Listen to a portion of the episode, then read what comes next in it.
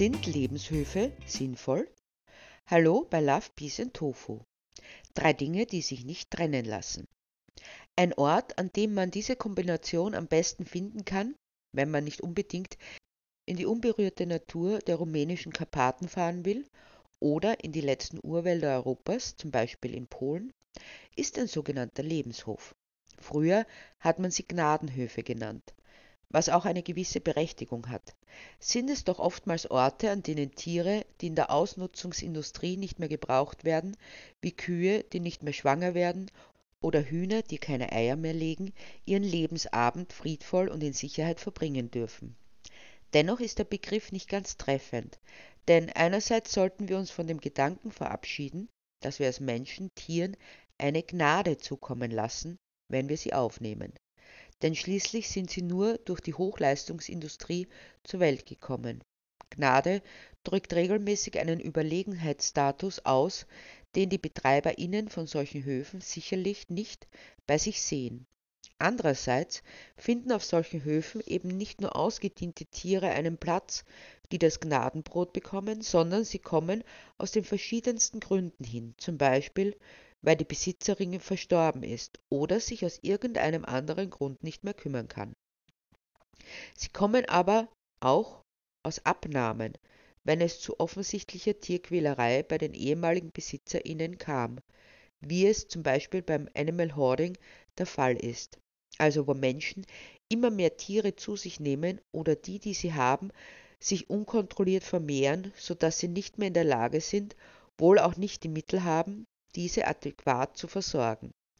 Zuletzt klingt der Begriff Lebenshof sehr viel hoffnungsvoller, denn die Tiere, die hier aufgenommen werden, dürfen ein unbeschwertes Leben führen, bis zu ihrem natürlichen Tod.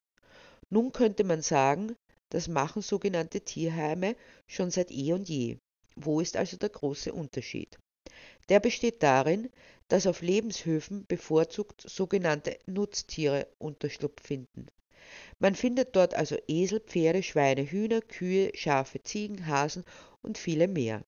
Es handelt sich großteils um solche Spezies, die in unseren Breiten für den Gaumengenuss gezüchtet werden. Normalerweise bekommt man solche Tiere nicht zu Gesicht, da der Großteil von ihnen ihr Leben in verschlossenen Stallungen verbringt. Ihr allzu kurzes Leben. Deshalb haben auch sehr viele Menschen keinen Bezug zu diesen Spezies und lernen sie erst bei einem Besuch auf solch einem Lebenshof kennen. Plötzlich merkt man, wie viel Lebensfreude in diesen oft so unterbewerteten Geschöpfen steckt. Man sieht ihnen zu, wie sie herumtollen, miteinander spielen, neugierig die BesucherInnen begrüßen oder einfach nur faul in der Sonne liegen und diese genießen.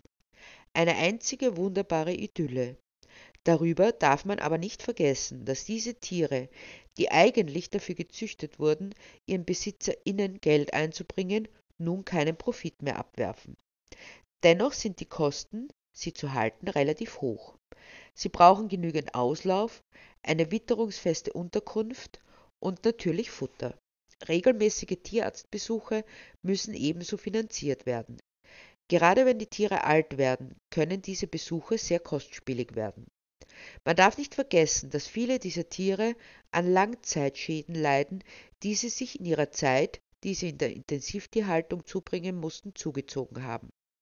Deshalb haben sich viele dieser Lebenshöfe darauf verlegt, Patinnenschaften anzubieten.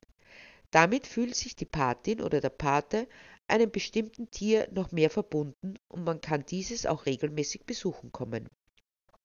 Darüber hinaus ist es mittlerweile auch wissenschaftlich erwiesen, und schließlich ist nur das wirklich evident, was wissenschaftlich erwiesen ist, auch wenn man das schon vorher wusste, aber das war eben nur ein Bauchgefühl und das zählt nicht. Tut der Umgang mit nichtmenschlichen Tieren dem Menschen gut. Der Blutdruck sinkt und es kommt zur Ausschüttung von Endorphinen. Ein Lebenshof bedeutet also eine wunderbare, oftmals erstmalige Erfahrung für die BesucherInnen kann für die BetreiberInnen bedeuten, dass sie einen Sinn in ihrem Leben gefunden haben, indem sie Tieren einen Platz geben können, die sonst keinen mehr gefunden hätten, und für die Tiere ein Zuhause, an dem sie bleiben können.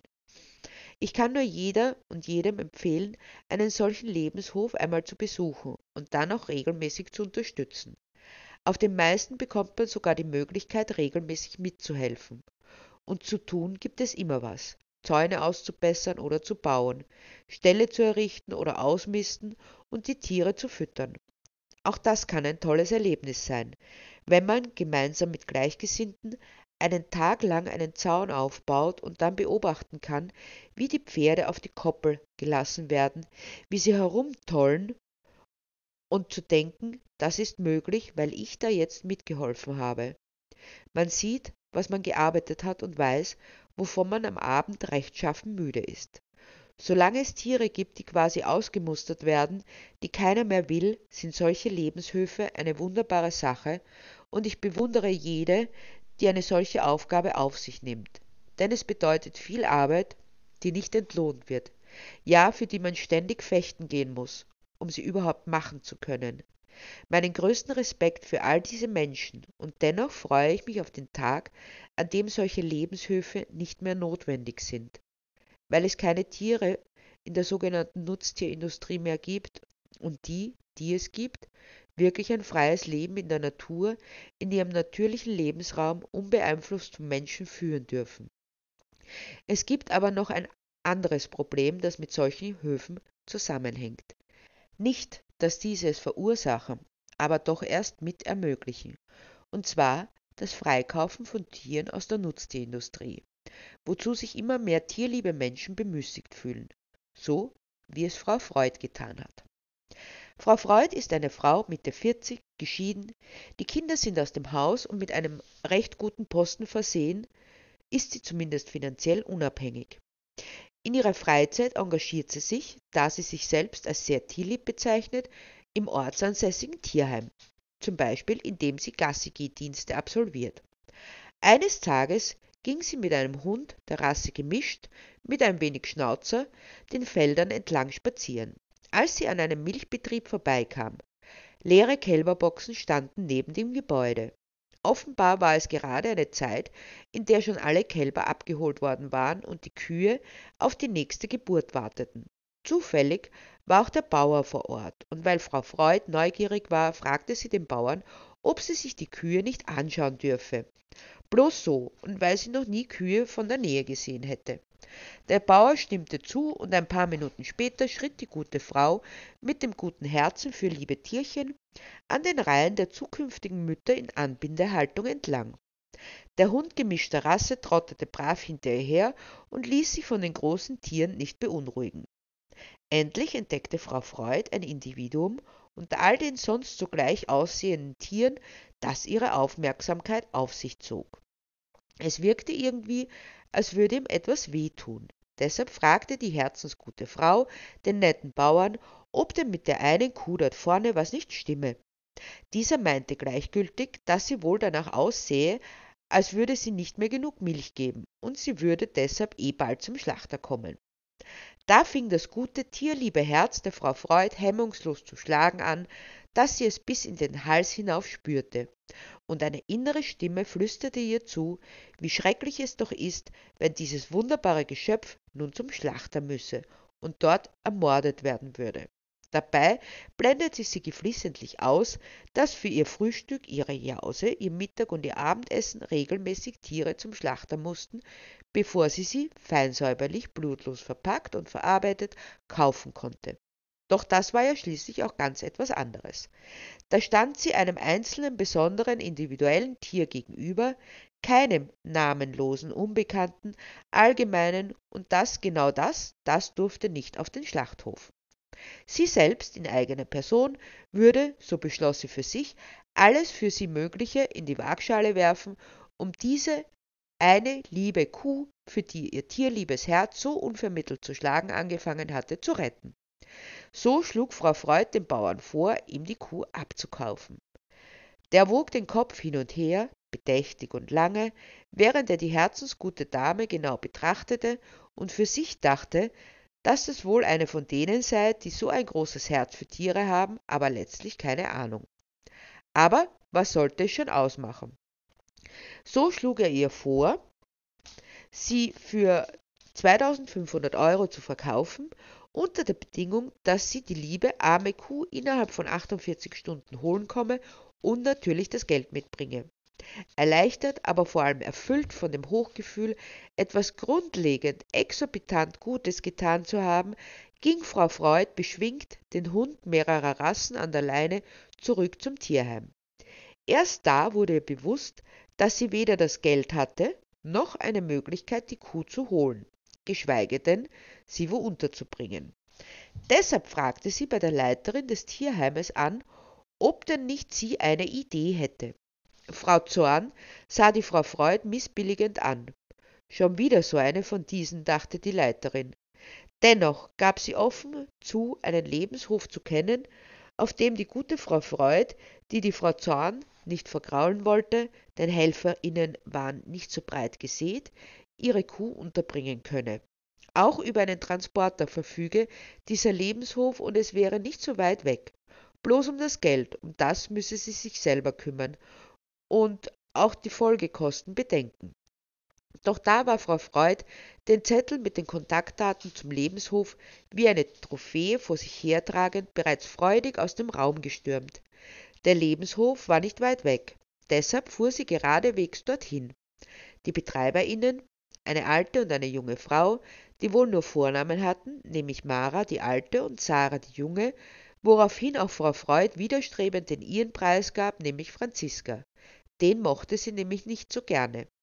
Was sie allerdings nicht davon abhielt, den beiden Frauen von ihrem Anliegen zu erzählen. Die hörten es sich ruhig an und seufzten dann gleichzeitig. Um sich dann unverzüglich daran zu machen, Franziska Freud zu erklären, was sie mit ihrer Aktion angerichtet hatte. Zunächst wäre der Bauer sehr froh darüber gewesen, jemand gefunden zu haben, der ihm viel Geld für eine, für ihn nutzlose Kuh zu zahlen, wobei er sich nicht einmal um den Transport kümmern müsse. Wahrscheinlich wäre das Tier sogar schwanger, und dann müsse Franziska für zwei Wesen aufkommen. Aber selbst das wäre noch nicht das Problem, sondern sobald Franziska und sie hätten natürlich einen Transporter, mit dem sie das Tier holen könnten, ihre Neuerwerbung abgeholt haben würde, würde eine andere Kuh an die Stelle der Geretteten treten. Natürlich für die Kuh, die nun ihr Leben auf dem Lebenshof verbringen dürfe, erstmals in ihrem Leben mit ihrem Kälbchen gemeinsam, wäre es ein Segen, aber für die eine kommt sofort eine andere nach, die nun ihrerseits diese Leiden auf sich nehmen müsse. Ihre heroische Tat ändere nichts am System. Mehr noch, durch ihren Kauf habe sie dazu beigetragen, dass es weiterginge. Verdattert sah Franziska von einer zur anderen. Die zustimmend nickten, als wollten sie der Tierretterin andeuten, sie habe schon richtig verstanden. Franziska jedoch hatte nur verstanden, dass die beiden Frauen nicht in Jubel ausbrachen ob ihrer Rettungsaktion. Mehr noch, sie redeten sie sogar schlecht. Sie müssten, so mutmaßte Franziska, kein Herz haben. Deshalb drehte sie sich um und ging, wild entschlossen, ihre Kuh und das Kälbchen nicht dieser herzlosen Bagage zu überlassen. Aber sie fand auch keinen anderen Platz. Franziska Freud schwor sich nie wieder ein Tier retten zu wollen. Sie war einfach zu gut für diese Welt. So oder so ähnlich agieren mehr Menschen, die vermeintlich etwas Gutes tun, aber nicht die Folgen bedenken oder sich über die Auswirkungen Gedanken machen. Lebenshöfe sind nicht dafür da, wahllos Tiere aufzunehmen, auch wenn viele es trotzdem getan hätten, weil ihr Herz tatsächlich für Tiere schlägt und man nun mal niemanden abweist. Aber selbst der bestgeführte Lebenshof hat gewisse Kapazitätsgrenzen. Das betrifft nicht nur den Platz, sondern auch die finanziellen und personellen Möglichkeiten. Wer darüber hinaus Tiere aufnimmt, betreibt eine ungesunde Art des Animal Hoarding. Und es muss damit gerechnet werden, dass auch diese Tiere über kurz oder lang auf dem Schlachthof landen, weil die BetreiberInnen überfordert sind oder es keine NachfolgerInnen gibt, die sich weiterhin kümmern, wenn die ursprünglichen BetreiberInnen, aus welchem Grund auch immer, nicht mehr dazu in der Lage sind. Ja, grundsätzlich sind Lebenshöfe eine wunderbare Einrichtung, um Tiere jenseits von Hund, Katze oder Meerschweinchen kennenzulernen. Letztendlich sollten aber diese Begegnungen dazu führen, dass immer mehr Menschen Abstand davon nehmen, Teil eines ausbeuterischen, lebensverachtenden Systems zu sein, in dem sie auf die Produkte aus dieser Industrie verzichten. Und vielleicht kommt dann der Tag, an dem die letzten Exemplare aus einer nicht mehr existierenden Nutztierindustrie auf solchen Lebenshöfen sind, womit wir auch einer Welt voller Love, Peace and Tofu einen großen Schritt näher gerückt wären.